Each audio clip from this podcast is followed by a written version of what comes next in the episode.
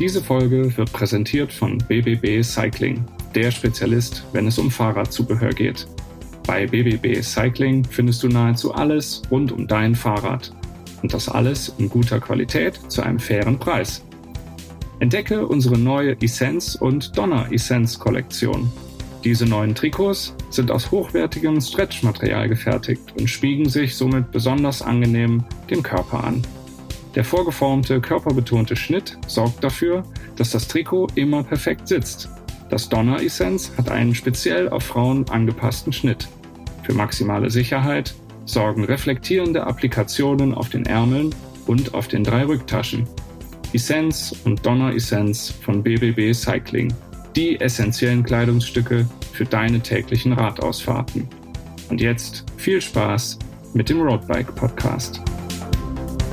Faszination Rennrad, der Roadbike Podcast. Hallo und herzlich willkommen bei Faszination Rennrad, der Roadbike Podcast. Wir haben heute eine illustre Runde von vier Redakteuren und sitzen am leider virtuellen Stammtisch, aber es gibt endlich mal wieder eine Roadbike Stammtischfolge und äh, in diesem Stammtisch oder an diesem Stammtisch begrüßen euch meine Wenigkeit Moritz und wer ist noch alles da? Ja, dann mache ich mal weiter. Christian, äh, genau, Redakteur und meine Kollegen. Und der Erik, auch Redakteur beim Roadback Magazin. Und jetzt unser Special Guest.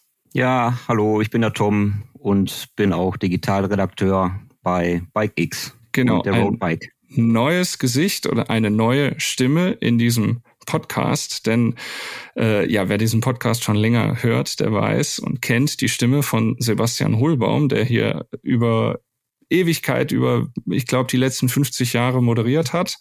Und äh, der Holi hat äh, sich einer neuen Herausforderung angenommen und äh, Tom ist quasi der neue Holi. Äh, herzlich willkommen, Tom. Und äh, ja.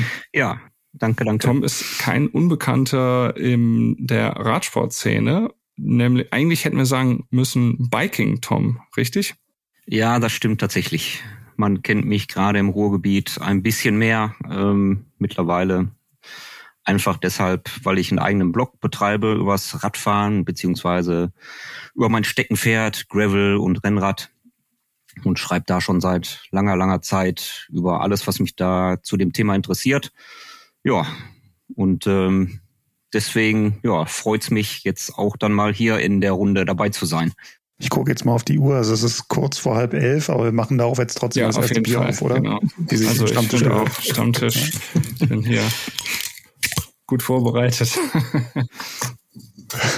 Eieiei, da träumt schon über. Da träumt es über. Aber egal, wir stoßen auf Distanz ja. an. Tom, sehr schön, dass du da bist. Und äh, sehr yes. schön, äh, dass die Zuhörerinnen und Zuhörer dabei sind. Ähm, die dürfen natürlich auch mittrinken. Ja, äh, Tom, äh, was, was, wie geht's denn jetzt mit dem Blog weiter? Wirst du den weiter betreiben oder wirst du, äh, also das interessiert die Leute, die dich kennen, natürlich auch. Wir freuen uns natürlich, dass du äh, dich dafür entschieden hast, auch bei uns äh, zu schreiben. Und wie geht's mit dem Blog weiter?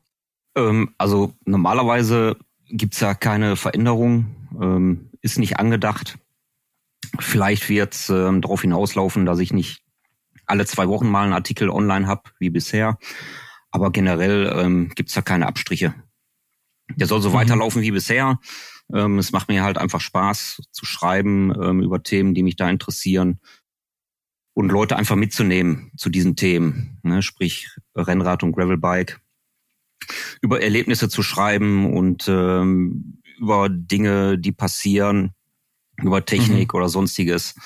Und ähm, von daher, also es macht mir Spaß, es ist kein Problem, den Blog weiterzuführen. Von daher können die Hörer sicher sein, auch weiterhin genug Stoff bei mir auf der Seite zu finden. Vielleicht kannst du ja mal erzählen, wie bist du eigentlich zum Rennradfahren bzw. zum Graveln gekommen? Das ist immer so dies, das Erweckungserlebnis. Ja, ähm, ja, da hole ich mal ganz kurz aus, aber wirklich nur kurz. Ähm, also ich habe jahrelang Fußball gespielt und ähm, irgendwann war halt die Luft raus nach 25 Jahren und ähm, wenn man von klein auf Sport gemacht hat, hört man nicht einfach auf mit der Bewegung. Und äh, so habe ich damals mein altes Citybike aus dem Keller geholt, bin ein bisschen gefahren, habe aber gedacht, so nach sechs Wochen, ich schmeiß wieder alles in der Ecke und das ist eh nichts für mich. Aber ich habe dann erstmal angefangen, hier die Gegend zu entdecken, in der ich hier wohne, im Ruhrgebiet. Und das war halt einfach total faszinierend. Ähm, ich kannte viele Dinge nicht, die direkt hier um die Ecke rumliegen. Und ähm, ja, so hat das dann ein bisschen angefangen. Ähm, hab meine Touren dann mal so für mich aufgeschrieben, die ich so fahre. Hab gedacht, ja, mein Sohn vielleicht liest er irgendwann mal, was der Papa so gesehen hat. Und äh, das war aber halt erst rein privat. Aber irgendwann kam ich dann so an den Punkt, wo ich gedacht habe, ja, vielleicht interessiert es ja doch irgendjemanden, ich stell's einfach mal online. Bums, ja. Und dann nahm so das Drama seinen Lauf mit dem Radfahren und ähm, ja, von diesem Citybike war ich dann runter kam zum Fitnessbike, bin ein bisschen sportlicher gefahren. Und ähm, ja, die, die Touren wurden halt dementsprechend größer. Und dann kam damals so ein bisschen auf meinem Schirm so Cyclocross, fand ich ganz, ganz spannend.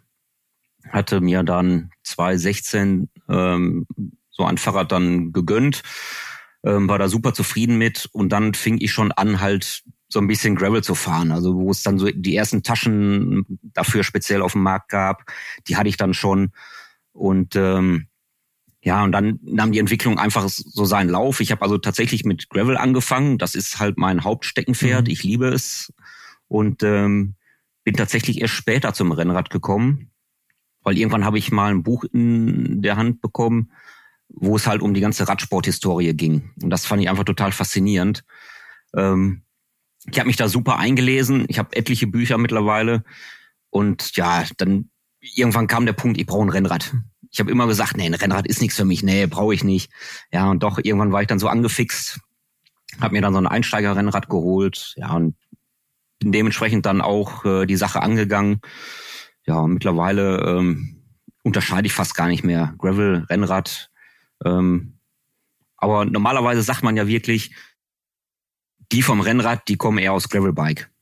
Ich wollte gerade sagen, so. eigentlich ist es doch andersrum. Der, der eigentlich Werdegang. ist es tatsächlich andersrum, ja. ja. Aber ja, also bei mir ist nicht viel normal. Von daher. Das hast du jetzt gesagt. ja, meine Frau sagt das auch. Von daher alles gut. Nee, und ähm, ja, und so habe ich dann mittlerweile einige Sachen äh, erlebt auf Rennrad, auf Gravelbike fahre Events mit, mache eigene Sachen ähm, mit Freunden, organisiere kleinere Events und ähm, ja. Und dann das ist halt so mein äh, Ding. Und dann, dann kam irgendwann diese Stellenausschreibung und dann hast du ja nicht nur die Stelle gekriegt, sondern auch den Mut gehabt zu sagen, komm, ich mach das jetzt echt voll Vollzeit, weil muss man ja auch erstmal das Hobby, Hobby mit Beruf ist ja einerseits cool, andererseits kann es ja auch irgendwie dann zu viel des Guten werden. Haben wir im letzten Stammtisch ja auch mal drüber gesprochen. Ja, ähm, gebe ich dir vollkommen recht. Also es ist ein großer Schritt, gar keine Frage. Ich habe 27 Jahre vorher im anderen Beruf gearbeitet. Ähm, da dann zu wechseln, das ist schon ähm, eine Herausforderung in dem Sinne. Es ist aber halt auch so, und das fand ich interessant, auch beim Vorstellungsgespräch, als da die Frage aufkam, wie ist das, wenn du dein Hobby zum Beruf machst? Wird das nicht dann langweilig? Genau der Aspekt halt. Aber ähm, ich habe selber immer für mich gedacht, also ich habe irgendwann diesen Punkt gemerkt, ähm, jetzt denke ich eigentlich immer nur über Themen nach rund ums Fahrrad. Ja, wenn ich gerade nicht arbeiten war, bring nach Hause, E-Mails, äh, die Webseite betreut. Irgendwelche Sachen hatte ich immer mit, mit Fahrrad zu tun. War hier engagiert bei der Stadt Essen und, und, und. Also das war wirklich so 24-7, immer Und wo, wo ist jetzt Kopf. der Punkt? Ich verstehe es nicht, weil ist doch, ist doch normal. pass auf, pass auf. ja, okay. ähm, ja, aber das, ich habe mir dann auch immer die Frage gestellt, kommt bei mir irgendwann dieser Punkt, wo ich sage, boah, nee, jetzt habe ich aber eigentlich keinen Bock mehr. So, aber auf dem Punkt warte ich jetzt schon zehn Jahre. Ähm, von daher war ich mir da beim Vorstellungsgespräch sehr sicher, ähm, das wird kein Problem sein. Also diese, dieser Facettenreichtum in dem Bereich, der ist so groß, so spannend. Ähm, von daher mache ich mir da überhaupt keine Sorgen. Also für mich ist es ein gelebter Traum. Ähm, die Chance muss sich ergreifen. Ähm, ist super geil. Die Kollegen sind echt Tüfte, ähm, die ich jetzt in dieser kurzen ja, Zeit schon ja kennenlernen durfte. Mal vorstellen. ja, Prost. Prost. äh, Überweisung ist angekommen, gut. Ähm, also ich guck noch mal. Ja. Nee, und ähm, deswegen, auch meine Frau, die steht da voll hinter. Ähm, und es ist wirklich so, es ist, die, diese Anzeige war wirklich so auf mich maßgeschneidert von den Anforderungen, wo ich gesagt habe, ja, okay.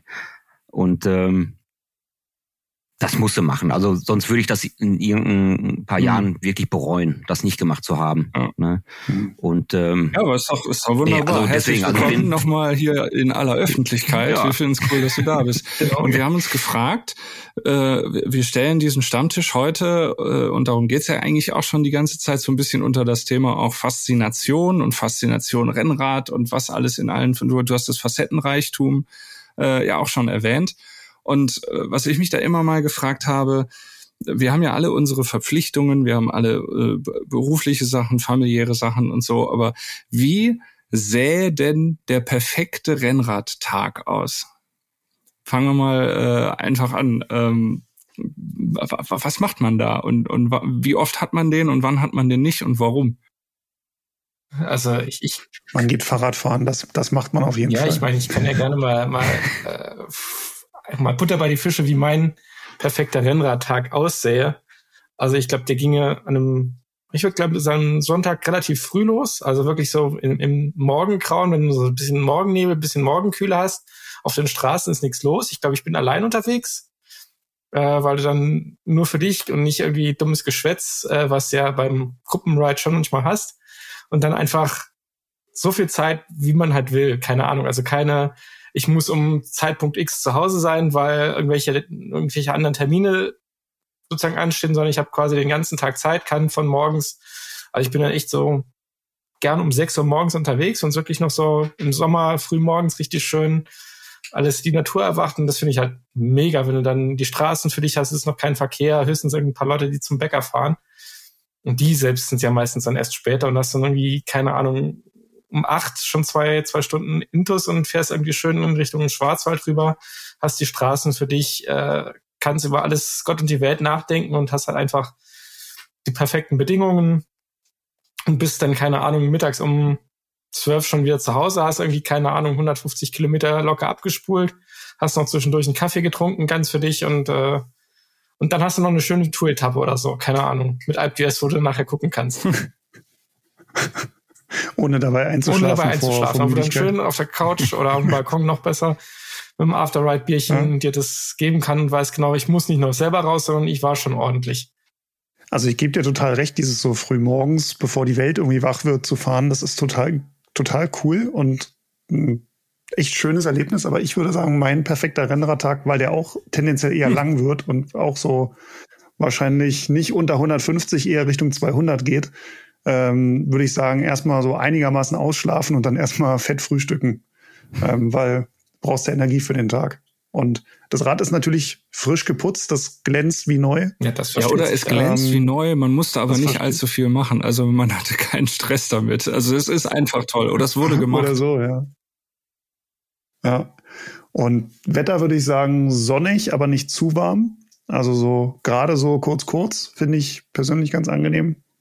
Ähm, ja, und dann die ersten 100 vergehen einfach. Die, die merkst du quasi gar nicht. Dann, wie du gesagt hast, Kaffee, Kuchen irgendwo zwischendurch und dann entspannt nach Hause den, den Tag genießen. Natürlich müssen die Beine stimmen. Also mhm. darf man ja gar nicht vergessen, wenn es dann irgendwie über Koch geht, hast ja. du quasi die. Die Beine sind natürlich auch frisch rasiert. Ja, natürlich frisch rasiert, eingeölt, eingecremt. Schicke Klamotten. Das neue Set wird ausgefahren mein, ist ja auch wichtig. Also ich unterscheide da tatsächlich so mit zwei unterschiedlichen perfekten Radtagen. Bei beiden fängt es aber an schon am Vortag, wenn du das Rad richtig sauber machst. Ne, diese, wenn so langsam diese Vorfreude aufkommt, von wegen, ja, morgen fahren wir ähm, eine schöne Runde, Fahrrad äh, blitzt und blinkt, ist alles eingestellt, alles perfekt, Kette ist geölt, super. Dann kommt schon langsam dieses Kribbeln aber dann unterscheide ich, es gibt einen besten äh, Tag, wenn du mit deinem besten Bike Buddies unterwegs bist. Das ist halt komplett Spaß den ganzen Tag. Ähm, kann aber halt auch ein Vormittag sein oder auch, äh, ja, ich sag mal, eine längere Ausfahrt. Ähm, dieses gemeinsame Erlebnis steht dann im Vordergrund, ist total perfekt. Aber es gibt dann halt für mich auch noch diesen zweiten perfekten Rennradtag. Wie der äh, Brunki schon sagte, wenn du einfach fahren kannst, du musst dich um nichts anderes kümmern. Es ist scheißegal, wann du irgendwann wo ankommst, du fährst einfach. Also ich fahre ja gerne Langstrecke und ähm, da komme ich wirklich dann irgendwann in so einem Flow. Das ist, ist völlig egal. Es spielt keine Rolle. Ähm, du bist nur mit Radfahren beschäftigt, mit deinem liebsten Hobby, musst dich um nichts kümmern. Die Gedanken von zu Hause sind weg, von, von der Arbeit oder sonstiges. Du schaltest komplett ab. Und du fährst halt auf so einem Minimum herunter. Ähm, so, du bist so minimalistisch unterwegs, ich sag mal gerade bei Langstrecke, vielleicht dann auch in, in die Nacht hinein noch zu fahren. Ähm, du lässt dich vielleicht irgendwo eine Stunde hin auf eine Parkbank oder sonst wo und ähm, dich interessiert's aber nicht. Ne? Normal, normalerweise würdest du dich da nie hinlegen, wie so ein ja, ich sag jetzt mal so ein Penner im Park, Entschuldigung. Ähm, aber ähm, in dem Moment ist es völlig egal. Also das ist dann der perfekte Tag für mich das ist richtig geil, ja. Also bei mir ist auch tatsächlich der Faktor Zeit und vor allen Dingen so der Faktor Kopf. Also der Moment, in dem ich im, im Kopf abschalten kann und weiß, ich muss mir jetzt keine Gedanken machen über das, wenn ich zurückkomme, dann ist das oder wenn ich wenn ich äh, das nicht gemacht habe, dann kann ich noch nicht aufs Rad oder irgendwie sowas, sondern man ist echt so ein bisschen ja, ich fand das Wort Flow gerade gar nicht schlecht. Also man ist halt einfach äh, im, im Flow und man ist frei und man hat da ähm, einfach auch die Ruhe und die Muße. Und dann finde ich ist auch tatsächlich ganz entscheidend die die Strecke ein Stück weit. Also es ist tatsächlich nicht die normale Hausrunde, sondern es ist irgendwas Besonderes. Vielleicht ist es auch ein Event, aber also gehen wir mal einfach jetzt nur von der normalen ähm, vom, vom äh, normal, von der normalen Ausfahrt. Es ist irgendwo, wo ich noch nicht gewesen bin. Oder es ist irgendwo, wo ich, wo ich selten hinkomme. Es ist irgendwie unterwegs auch ein Streckenhighlight, auf das ich das hin hinzieht irgendwie wo so oder wo das alles so drauf hinausläuft. Irgendwie ein See oder so wo man dann vielleicht auch eine Pause macht oder der eine lange Anstieg irgendwie wo wo richtig coole Serpentinen sind oder da kommt hinterher eine geile Abfahrt oder irgendwie so. Und was bei mir tatsächlich auch echt wichtig ist, das was äh, du gerade eben schon gesagt hast Brunki anschließend ist auch genug Ruhe und Muße, um halt sich zu erholen. Idealerweise ist noch irgendwie Tour-Etappe oder sowas und man ist nicht sofort wieder im, im, im Alltagsding. Äh, also man muss nicht sofort äh, wieder irgendwie dann zum Einkaufen gehen als nächstes oder dann äh, noch irgendwas arbeiten oder irgendwie so. Und das ist so ziemlich der perfekte Rennradtag. Oh, ich sehe schon, wir sind alles irgendwie perfekte Alleinfahrer, oder? Also ich habe jetzt von keinem gehört, dass er irgendwie mit seiner fünf-Mann, zehn-Mann Trainingsgruppe loszieht. Ich meine, das ist auch irgendwie lustig. Oder wenn man einen Betriebsausflug machen oder so und sind dann mit, mit vier, fünf Mann. Das hat auch seine Reiz, aber irgendwie finde ich, Alleinfahren hat halt auch irgendwie schon sowas Meditatives irgendwo, oder? Ich finde auch beim Alleinfahren hast du etwas, was du sonst selten im Leben hast, nämlich du bist so ein bisschen dein eigener Herr. Also du hast in dem Moment niemand verlangt was von dir, außer vielleicht du selber. Aber weder die Familie noch der Job noch, äh, weiß ich nicht, äh, das Finanzamt, wer auch immer, ähm, du bist in dem Moment wirklich nur, nur du selbst. Und ich finde eine Sache, die, die hast du angesprochen, Tom, ähm, was mir ganz oft so geht, ist, dass ich durch dieses Alleine sein und dieses Minimalistische, hast du es, glaube ich, genannt, ähm, dass mir da manchmal Lösungen für Probleme oder Problemstellungen einfallen, die mich eben gerade privat oder beruflich oder wie auch immer ähm, umtreiben, dass man da auf einmal so auf die Lösung kommt und sich so denkt, okay, krass, das ist so offensichtlich, warum, warum habe ich das vorher nicht, äh, die, diese Gedanken nicht zusammenbringen können? Aber klar, weil du beim Radfahren dann wirklich auf diesen Autopiloten schaltest und die Gedanken wirklich mal vollkommen frei sind und nicht eben ähm, ja gerade wieder irgendein Meeting ansteht oder äh, die Familie irgendwas von dir will oder du zum Einkaufen musst. Ja, das stimmt. Also ähm, gebe ich dir vollkommen recht. Also das ist halt, ähm, wie ich schon sagte, dieses minimalistische Fahren.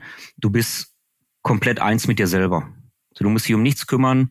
Ähm, die Gedanken sind komplett frei und ähm, du kümmerst dich halt nicht um die Alltagssachen in dem Moment, die ringsherum sonst passieren, ähm, sondern einfach nur um dich. Und dann, wie du schon sagst, fallen einem echt Lösungen ein für irgendwelche Geschichten, ähm, wo du sagst, ey, oder das könnte ich machen, ach ja, vielleicht sollte ich vielleicht ähm, besser die Sache so angehen. Aber das ist in dem Moment kein Stress, das ist einfach nur, es, es fällt einem ein.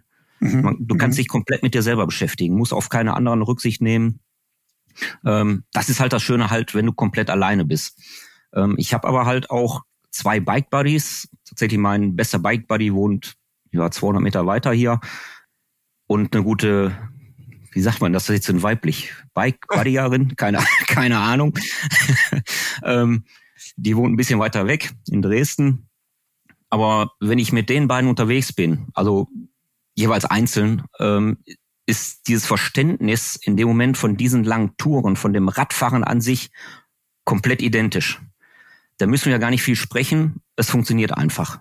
So, das finde ich total geil. Also das ist halt der Unterschied, weil ich sagte, es gibt halt so zwei perfekte Rennradtage eben. Ähm, es geht tatsächlich mit Freunden, aber die müssen halt dieses komplett gleiche Verständnis von, von Radfahren haben. Auch dann kann man abschalten.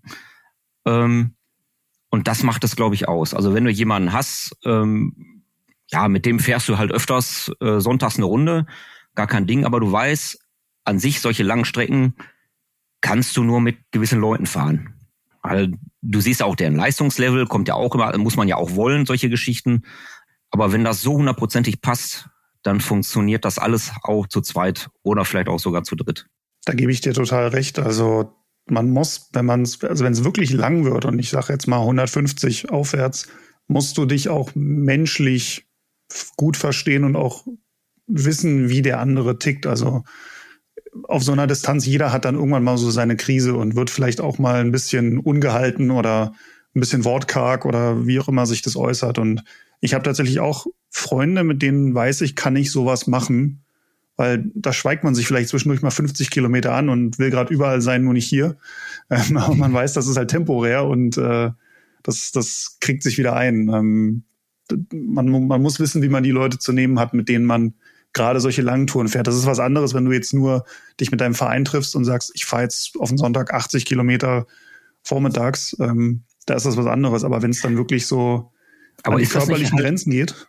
Ist das nicht halt auch schön, ähm, wenn der andere dann merkt, man muss gar nichts sagen, aber der andere spürt genauso, wie du gerade leidest. Der mhm. nimmt raus und pusht dich trotzdem. Ganz mhm. unbewusst mhm. manchmal, aber auch bewusst. Der sagt in dem Moment dann vielleicht was, weil er was gespürt hat, was bei dir gar nicht so gut läuft. Und mhm. dann bist du wieder dabei. Also das finde ich total super. Ja, ja, kenne ich. Also wenn du also, solche Bike Buddies hast, ähm, das ist Gold wert. Also was ich finde, ja. wenn du in der Gruppe fährst, deswegen kam die Gruppe jetzt bei mir beim perfekten Rennradtag, der, für mich ist der perfekte Rennradtag eben auch was für mich einfach, so wie das jetzt bei allen auch schon durchklang. Und in der Gruppe ist es halt manchmal ein bisschen stressiger, weil man ja halt auch darauf achten muss, fährst du jetzt niemandem ans Hinterrad oder ähm, du hast immer in der Gruppe auch dieses bisschen, dieses, dieses Betteln halt, also äh, am Berg wird dann halt irgendwie mal gezupft oder die Hierarchie geklärt und so. Und das fällt bei mir bei dem perfekten Rennradtag weg, wobei das auch natürlich ähm, ganz viel von der Faszination Rennrad ausmacht. Ich, ich fahre mega gerne in der Gruppe, auch wegen des sozialen Aspekts und auch wegen dem Betteln und auch wegen der höheren Geschwindigkeit und all sowas. Ähm, aber ich, also der perfekte Rennradtag ist für mich tatsächlich eher so dieses chillige, flowige. Und das habe ich halt in der Gruppe meistens eher nicht, weil es dann darum auch gar nicht geht. Da geht es vielleicht eher um andere Aspekte. Ja, ich hätte noch äh, den, den Einschub, du hast ja auch nochmal mit der Strecke gesprochen. Ähm, wenn du dann tatsächlich diese Strecke hast und mein, wenn man dann das Glück hat, irgendwie in den Alpen zu sein oder so und du hast irgendwie so einen richtig geilen Alpenpass, wie jetzt, keine Ahnung, ein Gavia oder ein Albula oder sowas, wo du dann auch noch das äh, frühmorgens losfahren, hast dann noch so einen richtig geilen Pass, wo du dir, keine Ahnung, zwei Stunden lang bergauf schöne Serpentinen auf so einem schmalen Sträßchen durch den Wald geben kannst, auch für dich allein in deinem Tempo. Das ist halt auch nochmal irgendwie großartig und wo du auch meintest, von wegen nicht in der ähm, vor der Haustür nicht die Standardrunde, die man sonst immer fährt. Ich meine, was ja auch immer ganz gut ist, wenn du halt dann morgens dich, keine Ahnung, eine Stunde ins Auto setzt noch irgendwo und fährst dann, keine Ahnung, ein bisschen weiter raus, wo du sonst nicht hinkommst oder was sonst sozusagen das, das Fernwendeziel ist der Natur und fährst da erst los und hast dann nochmal eine Richtung weiter. da hast du ja schon so viele Möglichkeiten, noch nochmal was Neues zu erleben, was ja einfach die, die Tour nochmal spannender macht einfach. Das finde ich halt auch eine super Möglichkeit, den, den Rennradtag mhm. perfekt zu machen. Wie, wie oft erlebt man denn so einen perfekten Rennradtag? Ich wollte gerade fragen, also, weil das ist ja auch immer die Sache, also das, was du jetzt gerade erzählt hast, Bronki, da musste ich direkt an eine Tour denken, die ich mal gefahren bin vor also ein, zwei Jahren, wo ich mit dem Auto dann halt genau diese Hausrundenkilometer, will ich sie mal nennen, oder die bekannten Kilometer überbrückt habe, um dann irgendwo anders fahren zu können. Und das sind dann ja auch, ich finde, der perfekte Rennradtag prägt sich halt auch ein, weil er besonders ist und weil er anders ist äh, als, als die anderen. Und ähm, da musste ich halt direkt äh, dran denken. Und aber dann ist ja die Frage, wie realistisch ist das? Wie oft hat man sowas überhaupt im Jahr? Ich glaube, wenn du einmal im Jahr äh, einen nahezu perfekten Tag hast, das ist, glaube ich, schon, also für mich das Maximum. Weil wie oft kommt es halt wirklich zusammen, dass du A, einen Tag Zeit hast, das Wetter passt, du sonst nichts hast an, an Verpflichtungen und sonst was, auch sonst nichts dazwischen kommt, wie, keine Ahnung, äh, das Rad macht Mucken, der Körper hat irgendwie Schnupfen oder sonst irgendwas. Oder sonst irgendwie, aus irgendwelchen Gründen funktioniert's nicht. Ähm, das hast du, also deswegen einmal im Jahr ist schon ziemlich cool, wenn das dann passt meiner Meinung nach. Ist das echt so selten? Ich wollte gerade sagen, Na gut, das, dein, klingt sehr wenig. Dein, ja, dein Sohnemann ist schon älter, Tom. Bei uns sind ja die äh, Kinder noch in einem Frühstadium, früh, ja, früheren Stadium. Ich meine, wenn du ja, halt wirklich äh, dir, dir quasi dieses Open End haben willst, dass du sagst, okay, es ist egal, ob ich um zwölf, um zwei, um vier oder um sechs abends zurück bin, scheißegal. Es ist dann hast du entweder die Familie zu den Schwiegereltern geschickt und die kommen ohnehin vor übermorgen nicht nach Hause. Äh, ansonsten hast du ja immer irgendwas. Und wenn es das schlechte Gewissen ist, was dir sagt, ey, an diesem geilen Sommertag, äh, Vater ist allein unterwegs und äh, kann eben nicht mit den Kindern auf den Spielplatz oder mit den Kindern den Fahrradausflug machen, sondern will halt alleine losziehen. Ich meine, das, das ist halt auch immer mit dabei. Also wenn, wenn, wenn man Familien Ganz wichtiger ist. Punkt. Renn, der perfekte Rennradalltag, äh, der perfekte ja. Rennradtag ist ohne schlechtes Gewissen. Das finde ich total wichtig. Stimmt, ja. Mein, ich würde sagen, mein all-time perfektester Rennradtag, der ist tatsächlich erst im Nachhinein ein perfekter Rennradtag geworden. Ähm, ich habe ja in Greifswald studiert, bin damals dahin gezogen und als ich dann fertig war mit dem Studium, weggezogen und habe, ich glaube, drei Tage vorm Umzug ähm, war dann Sonntag und dann hatte ich irgendwie im Verein und im Bekannten- und Freundeskreis nochmal rumgefragt und gemeint so, ey, ich würde gern 250 Kilometer fahren. So bin ich noch nie gefahren, wer kommt alles mit? Und dann waren wir irgendwie, ich glaube, zehn Leute, sind die Runde gefahren, waren wieder zurück und dann habe ich gesagt, so, wer kommt noch 50 Kilometer mit und macht die 300 voll? Und dann waren wir noch, ich glaube, drei Leute, ähm, haben das dann auch durchgezogen. Und eigentlich hatte ich den Plan, so ein, zwei Tage später noch mal eine kleine Runde zu fahren und war dann aber doch mit den äh, Spätfolgen der Tour noch äh, arg beschäftigt und musste ja dann auch den Umzug entsprechend vorbereiten, dass ich dann gesagt habe, ach weißt du was, das war die perfekte letzte Fahrt in diesem in dieser Stadt. Ähm, das ist so ein so ein perfekter Abschluss. Es war so cool und zum ersten Mal 300 gefahren. Äh, das lässt er jetzt so stehen und würde ich sagen, war auch bis heute so allein durch diese Geschichte drumherum, dass es quasi so mein Abschied war, ist das eigentlich so der, der perfekte Rennradtag für mich gewesen. Jetzt haben wir über die, den perfekten Rennradtag gesprochen und der war äh, auch von der Strecke her ja immer so ein bisschen äh, außergewöhnlich, haben wir gesagt. Wir haben aber auch gefragt, wie realistisch ist es, dass man den erlebt. Häufiger ist ja einfach der Alltag.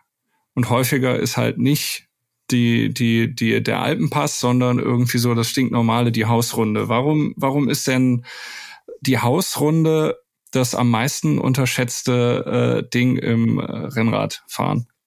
Ist sie das? Wird sie überhaupt? unterschätzt?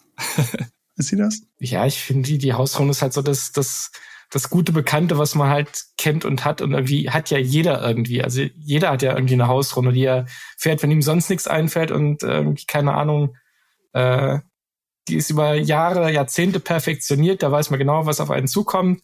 Äh, da stimmt alles. Da gibt's keine, keine ekligen zwei Kilometer Bundesstraße oder sonst was, sondern die ist auf den besten Straßen mit dem geeignetsten Asphalt und äh, vom Profil her ausgetüftelt, dass du schön was zum Warmfahren hast und dann hinten was zum Ausrollen und zwischendurch ein bisschen was Forderndes. Also, oder man ist ja letzten Endes für jeden individuell, was für ihn die perfekte Runde ist und dann auch von der Zeit so eingepasst. Äh, wir hatten es ja schon mal, du weißt, okay, du brauchst für die, du hast deine Bestzeit, Ich meine, das weiß man ja auch. Dann hat man das, den Hausrundenrekord, den man ab und zu mal knackt und so als kleinen Formtest und weiß, okay, hast du mal die Bestzeit geknackt äh, und oder du weißt halt, wie lange brauchst du, wenn du entspannt fährst und dann weißt du halt auch ziemlich genau, wie viel Zeit du einplanen musst.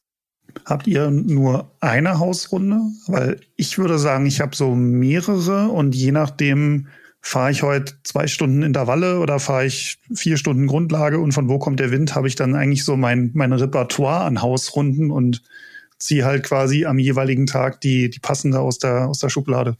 Ja, das stimmt schon. Das, das würde ich auch sagen. Also je nachdem, ob man eher, man hat die Hausrunde für Flach und Erholung, man hat die Hausrunde für Intervalle und ein bisschen hügelig und die Hausrunde vielleicht für, weiß ich nicht, äh, irgendwie richtig, richtig bergig. Ähm, also da wäre ich, mhm. da wäre ich auch dabei.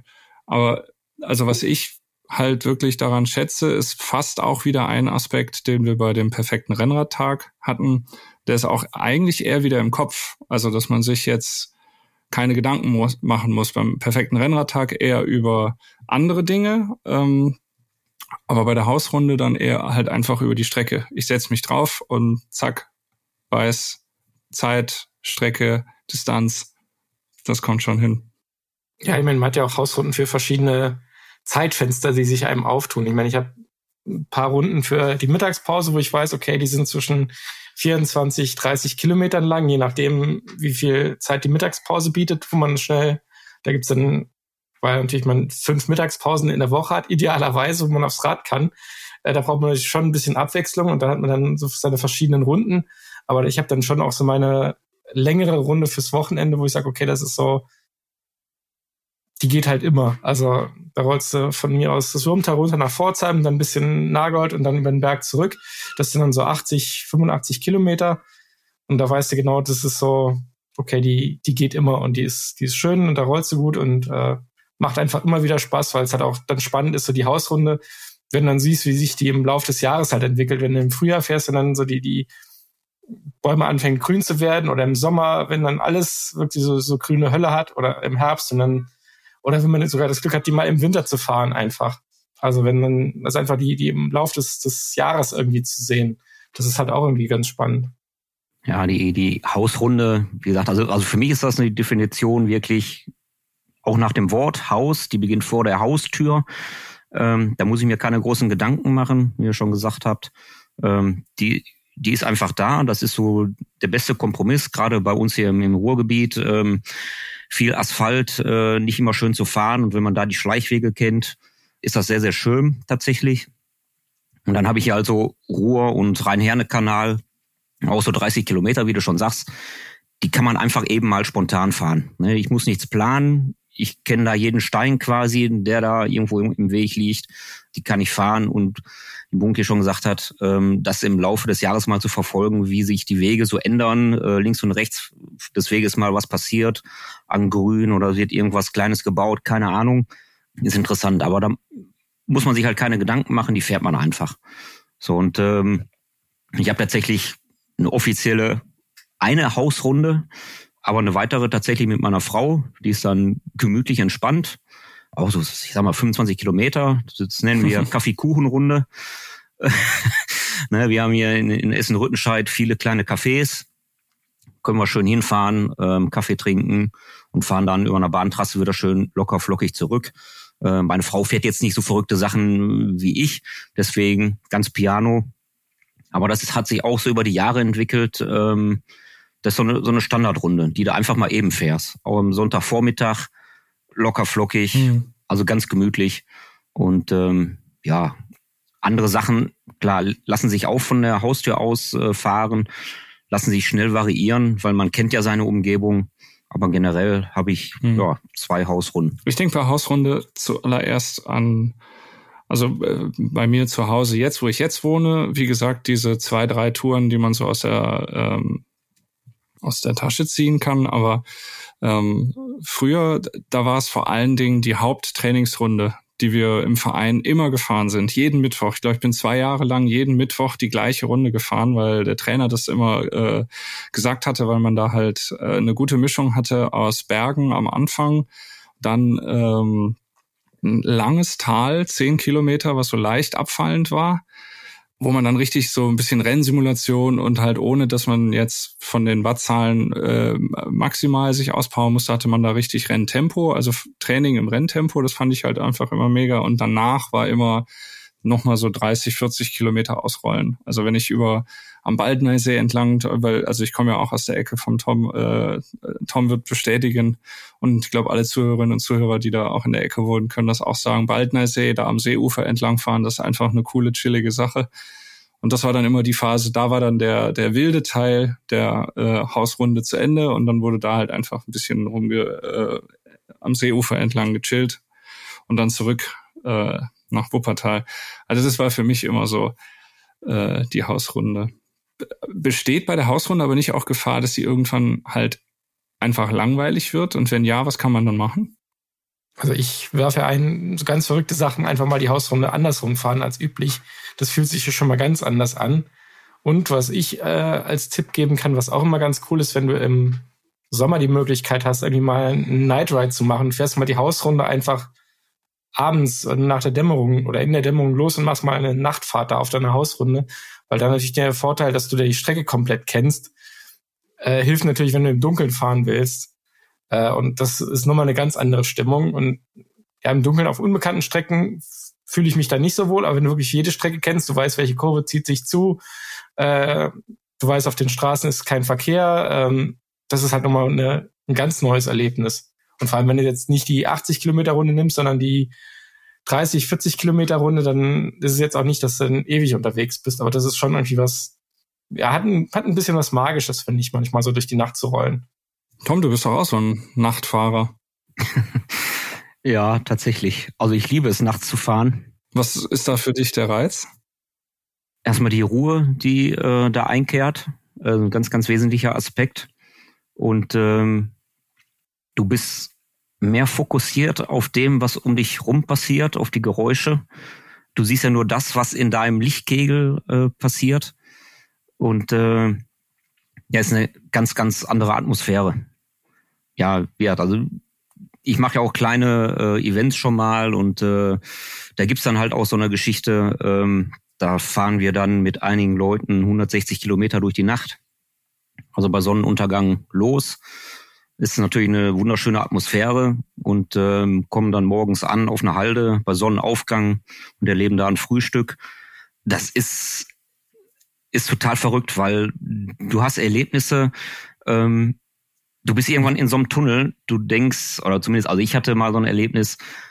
Ähm, wir sind am Ende am Kanal entlang geballert. Wir hatten das Gefühl, wir fliegen. Wir sind noch nie so schnell gewesen. Und dann guckt man hinterher bei Strava, weil man gedacht hat, boah, ich muss ja alles gerissen haben hier. 20 km. Äh, ja, 21. ja, super. Aber man, also das ist halt, ähm, du bist komplett in anderem, im anderen Flow. Das ist ein komplett anderes Gefühl zu fahren. Ähm, du nimmst die Umgebung komplett anders wahr. Nachts ist es friedlich draußen, die Hektik äh, auf den Straßen, mhm. die ist komplett weg. Da sind kaum Autos unterwegs. Ähm, durch den Wald ist nochmal äh, dieses i-Tüpfelchen. Ähm, du hörst Geräusche, wo du denkst, oh, oh, oh. ähm, gibt spannende Erlebnisse, wenn du mal ein Tier irgendwo auf dem Weg sitzen siehst. Hat mhm. absolut seinen Reiz. Also ähm, ich mache es unheimlich gerne, weil ich innerlich da auch sehr, sehr gut zur Ruhe komme. Es ist anstrengend, es ist eine Herausforderung, weil dein Körper ist natürlich eigentlich im ganz anderen Rhythmus. Aber ähm, also ich kann es echt nur jedem empfehlen, sowas mal zu machen. Muss dann jetzt nicht 160 mhm. Kilometer sein, ähm, aber wenn man mal so drei, vier Stunden durch die Nacht fährt, es ist echt ein Erlebnis. Man nimmt einfach alles anders wahr und ähm, jeder, der es gemacht hat, der wird mir das, glaube ich, bestätigen können. Das ist ein ganz tolles Erlebnis. Also ich habe das am ehesten beim, beim Pendeln. Das ist ja auch so eine Art Hausrunde, weil man die Strecke ja auch wirklich aus dem FF kennt und auch immer mal variiert. Dann fährt man da mal anders, meint abzukürzen und das ist dann aber doch viel länger. Aber da bin ich auch ähm, natürlich im Winter dann, äh, Herbst, Winter, Frühling, je nachdem, äh, auch im Dunkeln unterwegs. Und ich bin jetzt nicht so der Nachtfahrer, aber bei solchen Anlässen fährt man dann eben zumindest mal im Dunkeln. Und das stimmt schon. Also so vor allen Dingen morgens so den Übergang vom ähm, von der wirklich pechschwarzen Nacht hin so zur Dämmerung und wenn dann so der Tag erwacht, das mag ich äh, auch wirklich sehr, sehr gerne.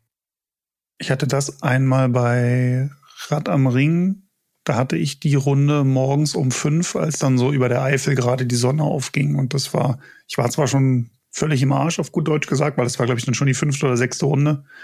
Aber das war unglaublich schön, so, so zu sehen, wie dann so, war auch so ganz leichter Nebel, dann irgendwie hing da mhm. so drin an der Nordschleife. Und ähm, also ich selber fahre eigentlich ungern bei Nacht. Also, weiß ich nicht, ist irgendwie, ich habe da noch so eine so eine Hemmschwelle. Also wenn ich die Zeit habe, fahre ich, fahre ich im Hellen.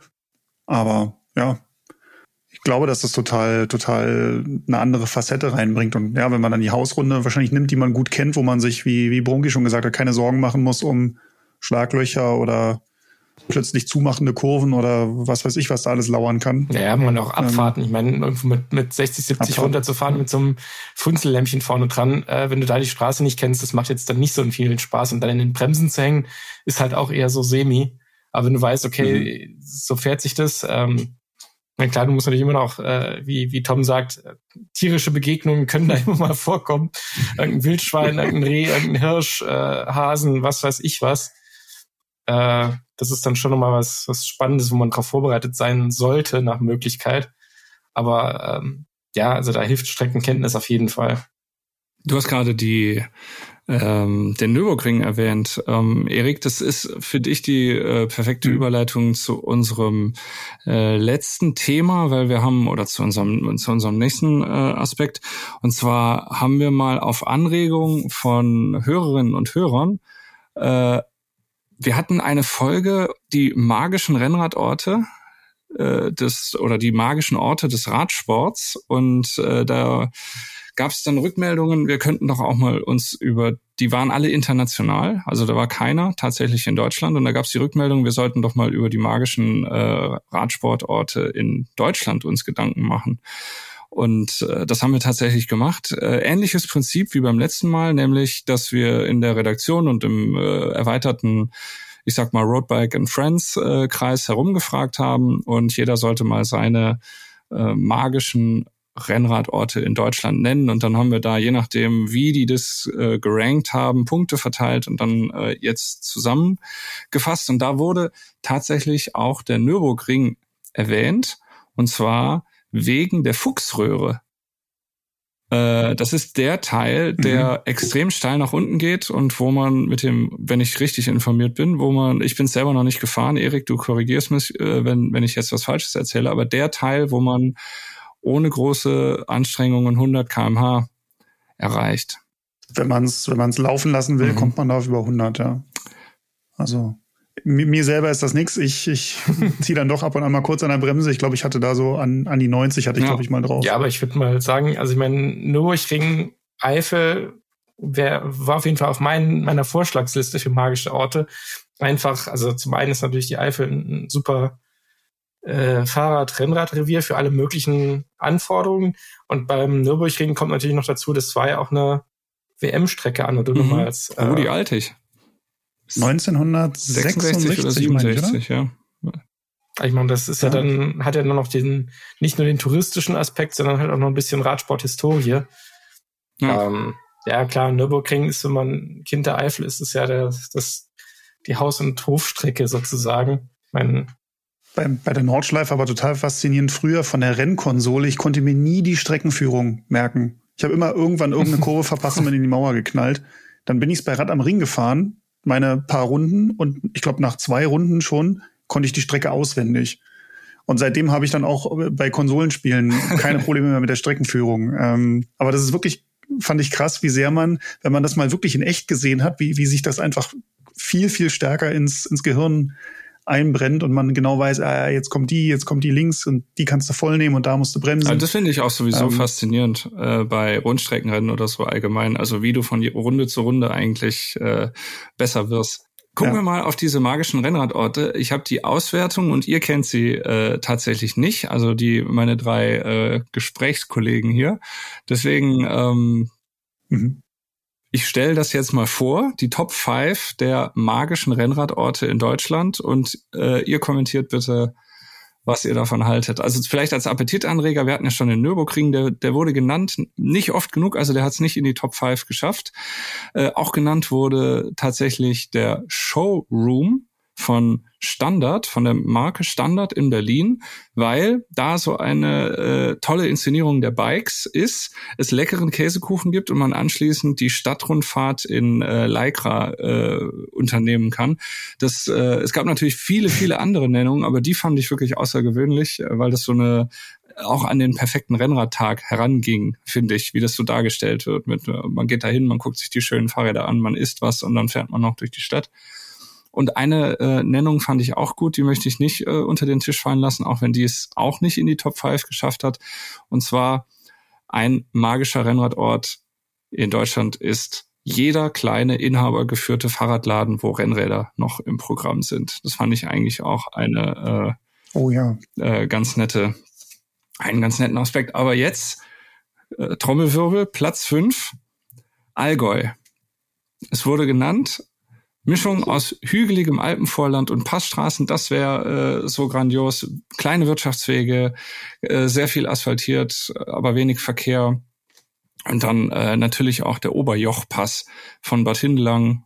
Ist nicht der höchste Pass in Deutschland, aber mit Sicherheit einer der kurvenreichsten. 106 Kurven auf 300 Höhenmeter. Seid ihr schon mal im Allgäu gefahren?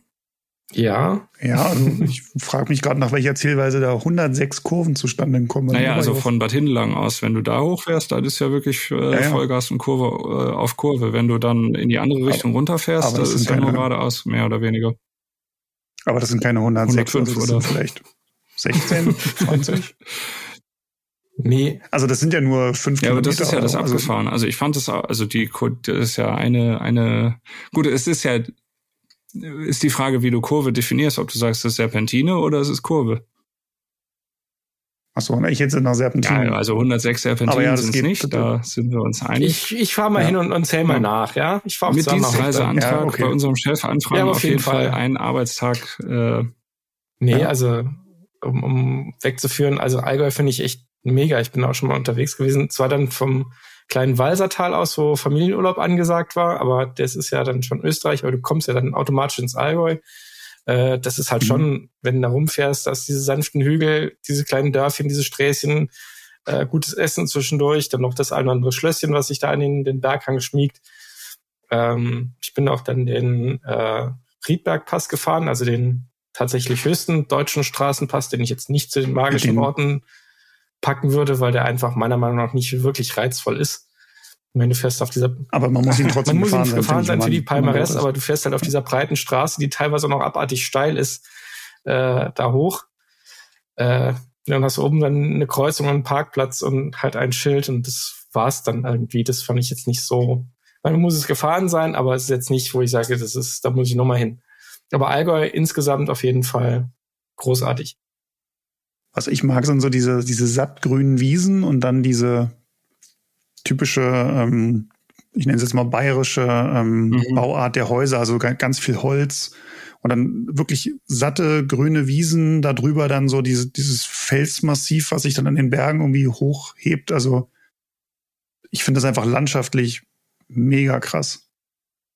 Ja, und vor allem hast du zwischendurch noch ein paar Seen, die auch nochmal so ein bisschen einfach das eine oder andere Highlight setzen, wo du dann entweder die Füße reinhalten kannst oder äh, zum Abkühlen Sprung rein. Also das ist heißt auch mhm. wie Sand am Meer von Foggensee und was weiß ich, was, was es da alles gibt. Das ist halt schon auch irgendwie ganz cool.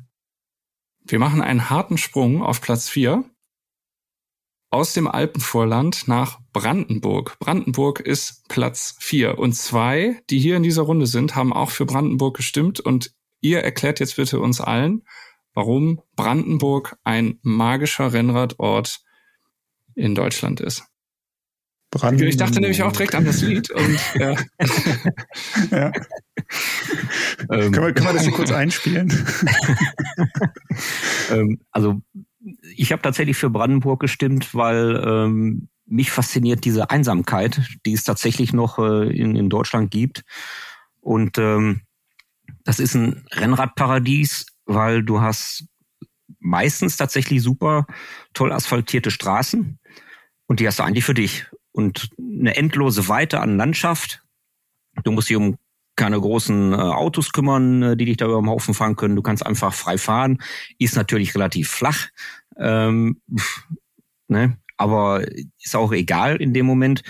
Aber du kannst halt einfach fahren und da ist nichts.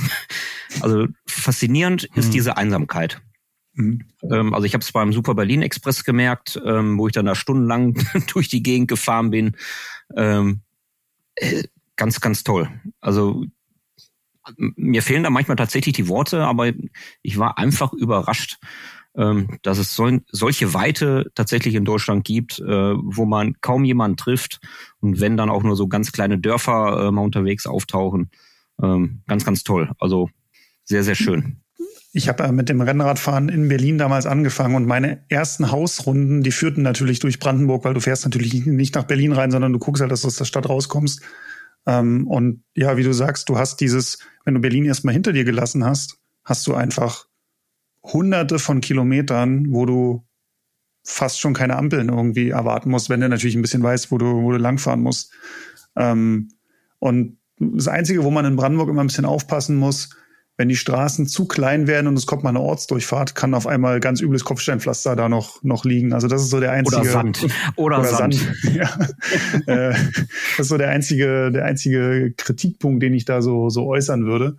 Aber auch zum mhm. Graveln mega cool. Also zum Beispiel, wenn du jetzt so, ähm, ja, so in der Nähe von Potsdam oder auch im Südosten von Berlin hast du ja relativ viel Wasser. Spreewald. Oder auch Schorfheide, Spreewald. Ähm, da kannst du halt auch mit dem Gravelbike dich Tag und Nacht und hm. wie du willst aus. Also ich fand tatsächlich diese ja Höh Höhenmeter fehlen, aber finde ich, die werden diese Seenlandschaft. Das war für mich dann auch also dieses diese Kombination aus Wald äh, und halt See und ja also vor allen Dingen man kann halt ja viele Kilometer einfach dadurch, dass es flach ist, halt einfach die Kilometer wegfahren.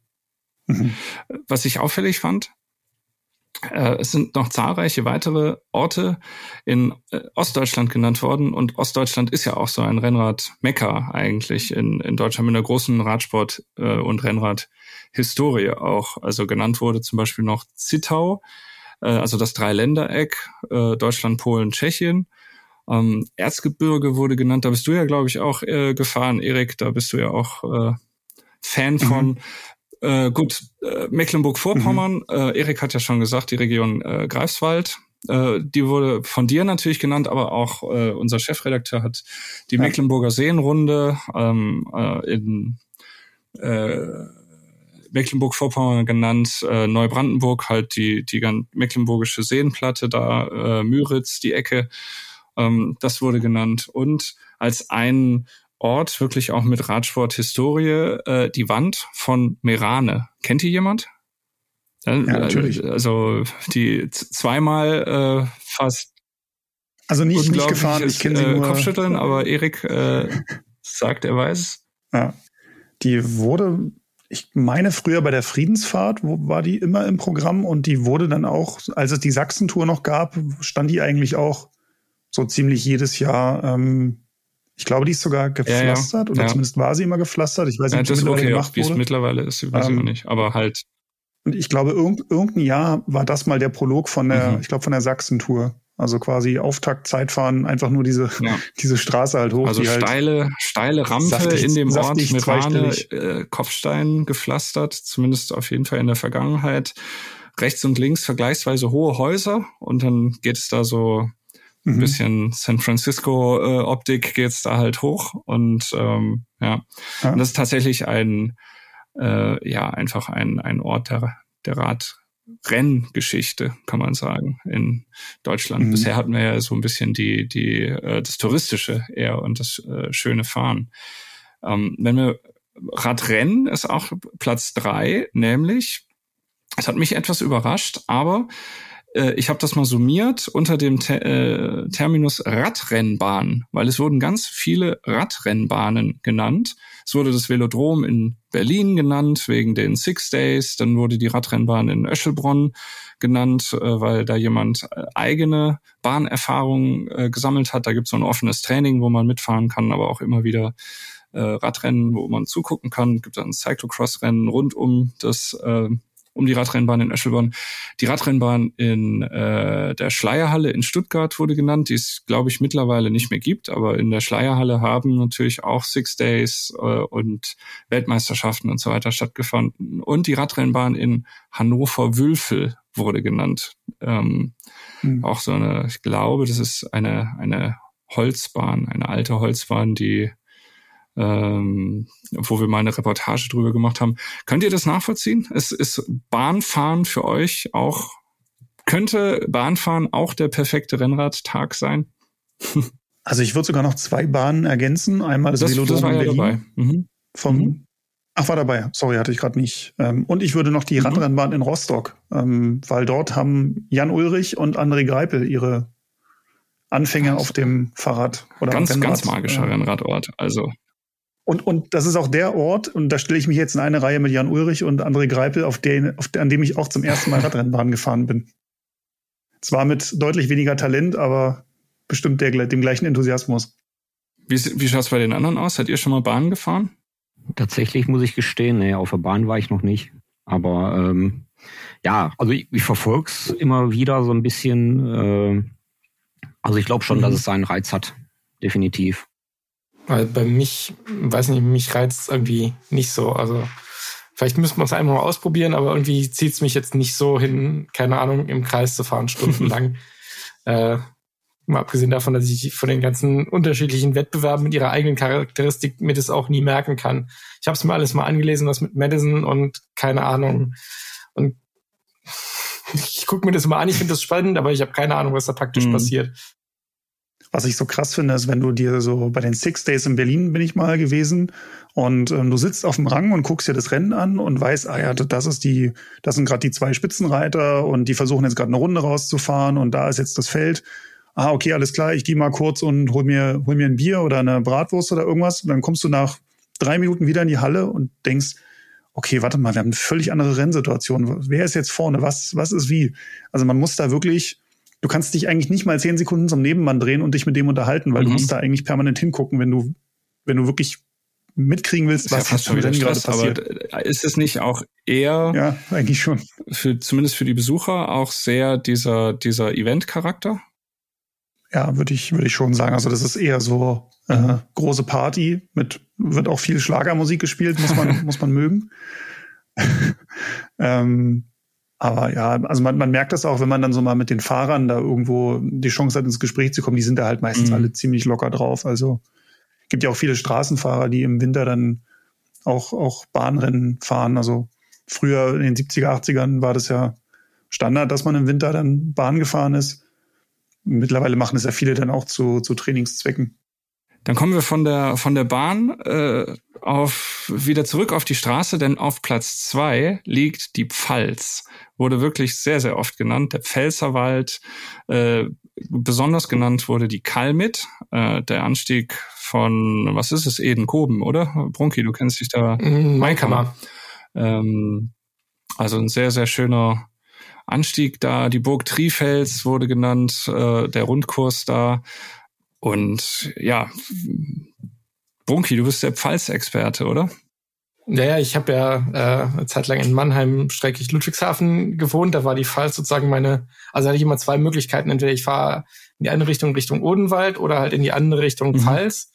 Äh, meistens hat es mich tatsächlich eher in die Richtung Pfalz gezogen, weil Odenwald ist zwar auch schön, aber ein bisschen uriger, sage ich mal so. Die Pfalz ist halt so mit mit Weinbergen und Hängen und Fachwerkhäuschen und halt die die Anstiege dann so von der, von der Rheinebene in, in den Pfälzerwald rein. Da kannst du wunderschön flach fahren, dann nimmst du eine Schlenker mit. Entweder über die Kalme, das war dann früher mein, mein Hausberg mhm. sozusagen, mhm. äh, den man dann immer irgendwie eingebaut hat. Kannst vorher noch zum Warmfahren ähm, Hambacher Schloss dir angucken oder dann hinten raus Edenkrummer Tal oder halt Burg Trifels.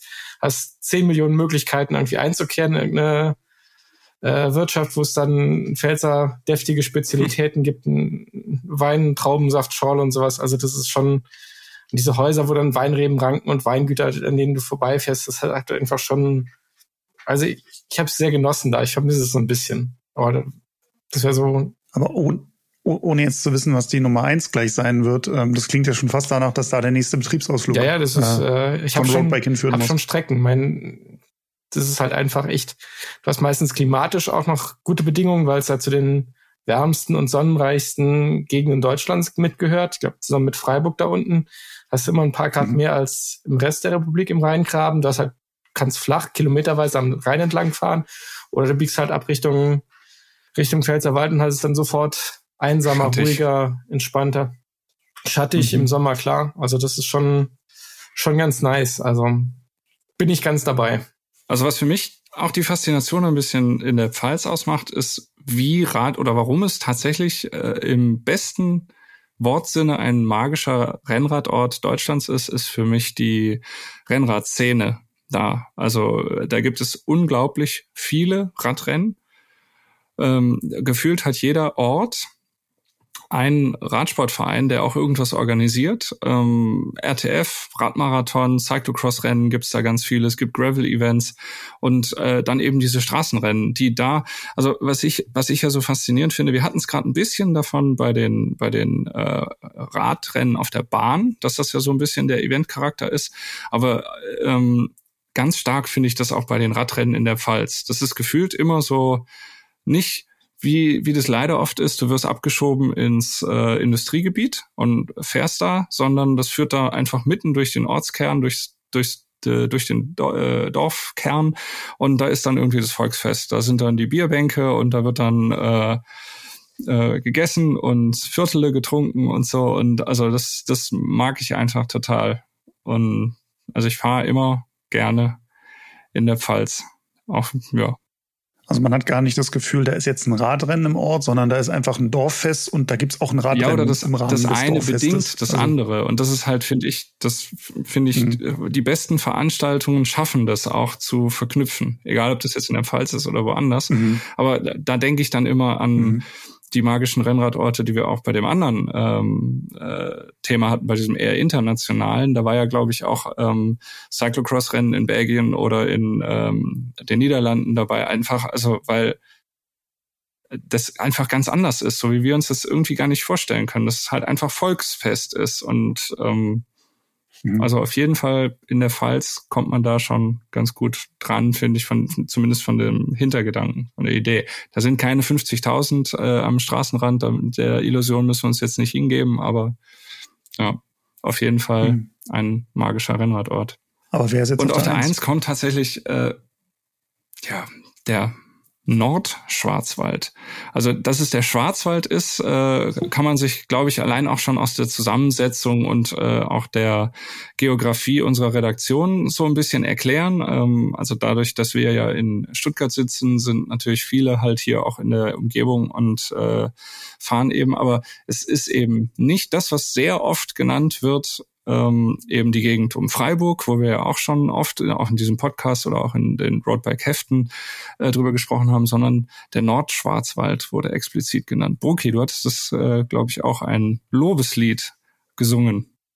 Ja, ja, also ich meine, der bietet halt auch relativ viele Anstiege. Ich meine, man ist ja in Deutschland immer auf der Suche, wenn, wenn man nach Bergen, Pässe äh, sucht, also so, so ein 1000 Meter Anstieg am Stück, den hast du ja relativ selten. Und der Nordschwarzwald ist sozusagen neben dem Südschwarzwald und den Alpen, glaube ich, eines der wenigen Hochgebirge oder Mittelgebirge, die sowas überhaupt bereithalten. Wenn du halt von der Rheinebene die kalten Wand rauf fährst oder Richtung Hornisgrinde, ich glaube, das sind dann so die, die so an der 1000 mhm. Höhenmeter Marke so leicht kratzen von, von Osten aus, also von unserer Richtung oder von der Stuttgarter Richtung ist es nicht ganz so hoch.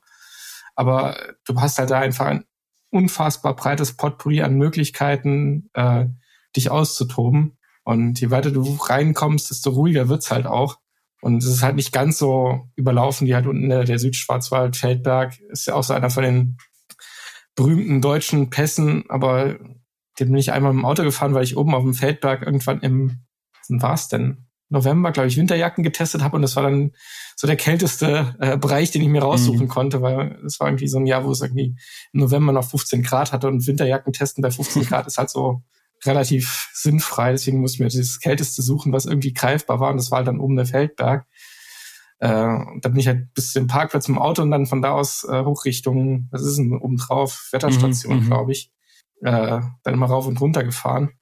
Den Feldberg selber fand ich gar nicht so prickelnd irgendwie. Ja, also ich würde sagen, im Südschwarzwald ist der Feldberg vielleicht der Ort mit der größten Radsport-Historie, weil da ja auch schon Bergankünfte und so weiter waren, aber der nicht der schönste Anstieg, einfach weil das auch die, die breite Bundesstraße ist und so. Das, das mag im Fahrradrennen, genau, ist das natürlich was anderes, Verkehr. aber viel Verkehr und Aber wie da gibt's dann Nordschwarzwald geheimere Tipps. ist halt einfach, ja, Nordschwarzwald ist halt einfach ein bisschen, bisschen kleinere Sträßchen und halt auch viel Abwechslung. Zwar auch viel Landschaft und wenig Großes an, an Dörfern zwischen, aber das ist halt Mhm. einfach auch schön. Aber ich würde, glaube ich, eher so persönlich die Region um Freiburg würde ich favorisieren, ähm, weil einfach du in Freiburg, zum einen hast du dort diese klangvollen Namen, wie auch den, den Kandel zum Beispiel oder den Schau ins Land. Ähm, und du hast aber auf der anderen Seite auch die Möglichkeit, schon so in die Vogesen auch rüberzufahren.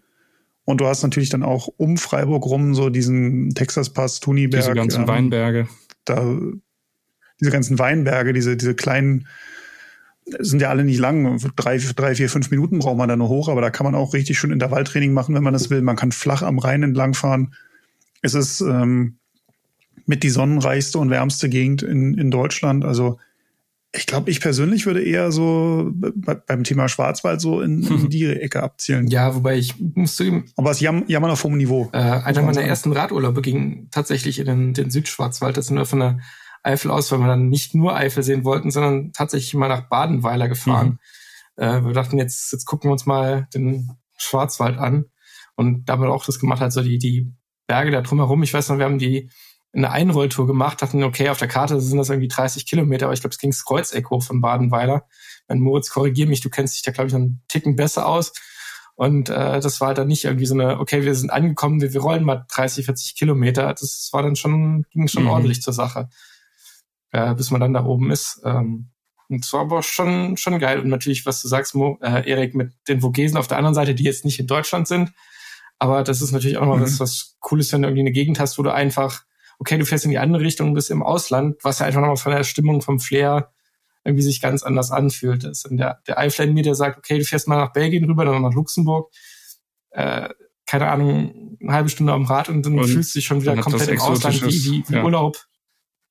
genau, exotisches Es gibt ja auch einige Radprofis, die extra nach Freiburg gezogen sind. Ne? Also ich meine, Jan Ulrich damals, Andreas Klöden, die sind dahin gezogen. Ähm, Simon Geschke. Ja, aber ich muss, ich muss tatsächlich äh, jetzt mal eine. Lanze brechen für den Nordschwarzwald, der da auch gewählt wurde. Also, obwohl ich ja lange in Freiburg gewohnt habe und da der allergrößte Fan von bin. Ich bin in den letzten, ja, in den letzten ein, zwei Jahren eigentlich mehr im Nordschwarzwald ge gefahren, habe da immer mehr entdeckt und war tatsächlich da auch extrem und bin da extrem angetan von, weil es ähm, es hat nicht die klangvollen Namen wie da im Süden, das stimmt. Aber also ich, ich fand, wenn man so den, den Kern des Rennradfahrens sucht und, und kleine, schmale Sträßchen, Anstiege, die halt auch mal ein bisschen länger sind und ähm, landschaftliche Schönheit, ähm, da fallen mir direkt so viele Sachen ein, die man da fahren kann, die tatsächlich eben nicht so herausstechen oder vielleicht auch eine Radsporthistorie haben, aber einfach ja unfassbar viel Spaß machen und total schön sind. Also ähm, weiß nicht, also allein die Kaltenbronner Wand, die wir ja auch letztes Jahr zusammengefahren sind, Erik, ähm, das ist halt, Mhm. ja, ist halt auch schon ein Brett und auch Oppenauer Steige oder so, da kann man sich halt schon auch schön aus dem Leben schießen. Bei äh, kurze Info am Rande, weiß nicht, wir waren damals am, am Mummelsee tatsächlich und dachten, hey, hier Mummelsee muss man Schwarzwälder Kirschtorte essen. Ist unterwegs keine keine ganz gute Idee, weil die machen da ordentlich Kirschwasser rein. Tom, hast du Schwarzwalderfahrung schon? Ja, ein bisschen weiter südlich. Bisschen weiter südlich. Aber da finde ich einfach halt ähm, die, die, oder der Abwechslungsreichtum ähm, sehr, sehr schön.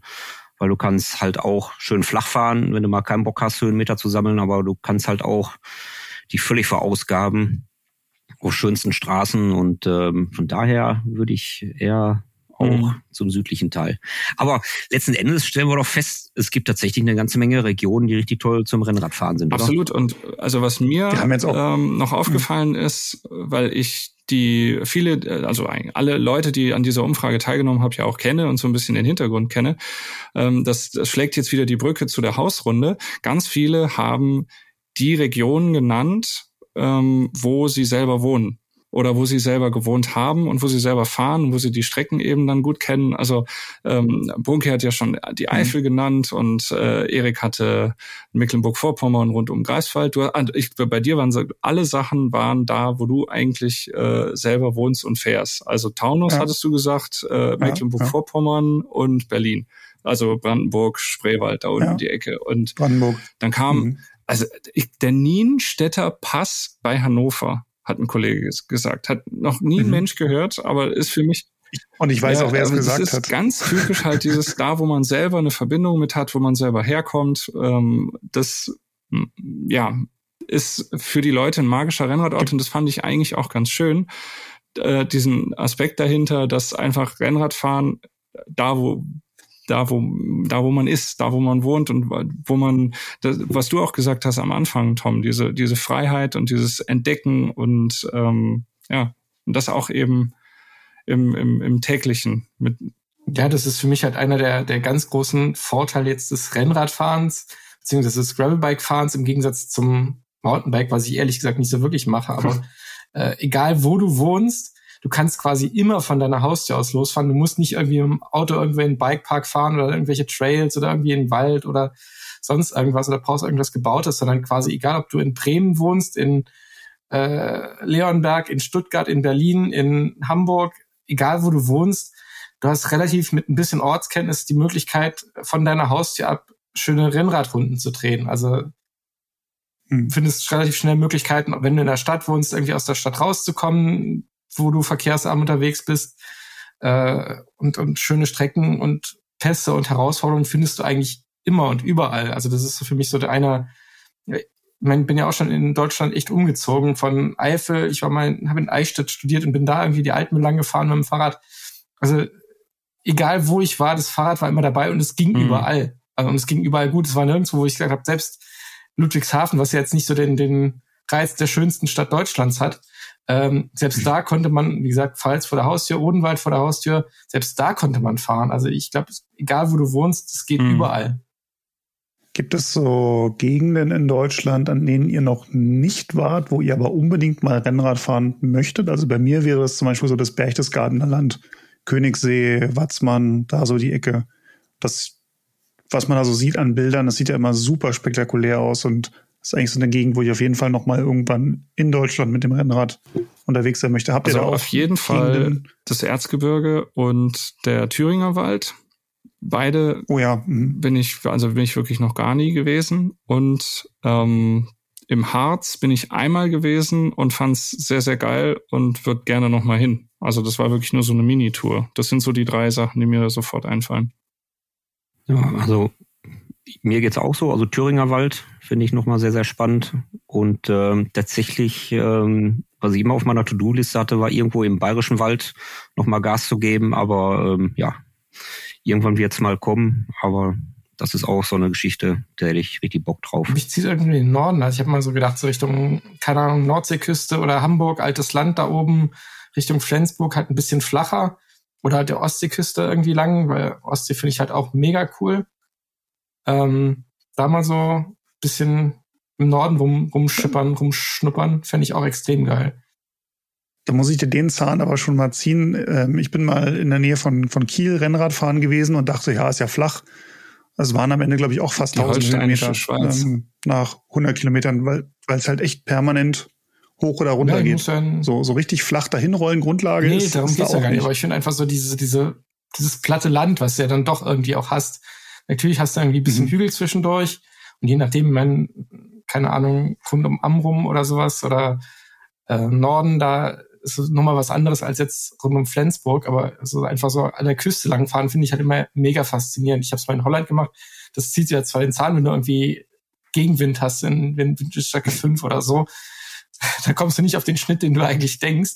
Aber ich finde also so an Küsten langfahren mit Meer und Meeresbrise, das finde ich halt auch immer noch mal extrem geil. Hm. Aber, aber das stimmt schon. Also wenn du da äh, auch sagst, ja, da habe ich nicht viel Höhenmeter, aber der Gegenwind ist so quasi echt ein Endgegner da oben.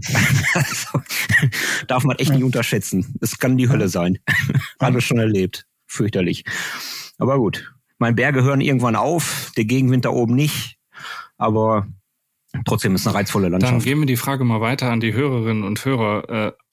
Teilt ihr unsere Ansichten, also diese Top 5 der magischen Rennradorte, haben wir da irgendwas vergessen? Äh, was sagt ihr zur Hausrunde und zur Faszination der Hausrunde und wie sähe euer perfekter Rennradtag aus? Schreibt es uns gerne an podcast@roadbike.de. Und auch wenn ihr andere Themenvorschläge habt, dann dürft ihr uns die sehr gerne zuschicken. Und damit sagen wir für heute vielen Dank fürs Zuhören. Das war der Roadbike Stammtisch. Und äh, wir hören uns wieder oder sehen uns wieder, wenn ihr wollt. Ihr könnt äh, unser Roadbike Magazin einmal im Monat erscheint es. Äh, da könnt ihr uns auch mal sehen, die Gesichter zu den äh, Stimmen, die ihr hier hört. Oder bei äh, Facebook oder Twitter oder Instagram uns abonnieren und äh, folgen. Spoiler-Alarm, die Gesichter sind wirklich sehr schön. Und die Körper erst. und die Körper. Also macht's gut, vielen Dank fürs Zuhören und bis zum nächsten Mal. Macht's gut, ciao. Ciao. Ciao, ciao.